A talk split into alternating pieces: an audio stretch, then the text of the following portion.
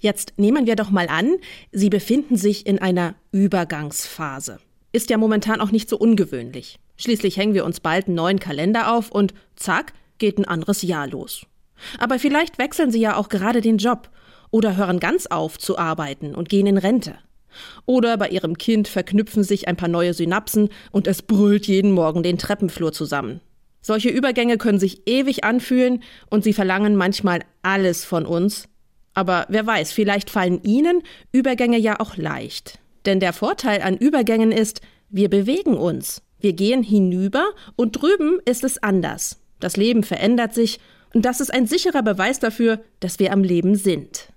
Aber jetzt nehmen wir doch mal an, Sie befinden sich an einem Übergang und können nicht rüber. Am Bahnübergang versperrt die Schranke den Weg, Sie müssen warten, oder Sie stehen an einem Grenzübergang und dürfen nicht rein oder nicht raus. Oder sie waren auf dem Klimagipfel in Dubai und sind enttäuscht, dass bei den fossilen Energien da nicht von einem Ausstieg die Rede ist, sondern von einem Übergang. Und sie haben den Verdacht, dass dieser Übergang sich ganz schön in die Länge zieht, dass sie sich künftig die Übergangsjacke dauerhaft anziehen müssen. Und das nicht nur im übertragenen Sinne, sondern auch tatsächlich. Denn wenn es auf der Erde immer wärmer wird, wer braucht da schon noch die fette Winterjacke?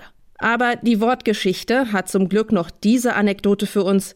Das Wort Gang in Übergang ist verwandt mit dem altindischen Wort für Flügel. Und na klar, Flügel sind doch wie geschaffen dafür, Übergänge zu überwinden, egal wie lang sie uns erscheinen.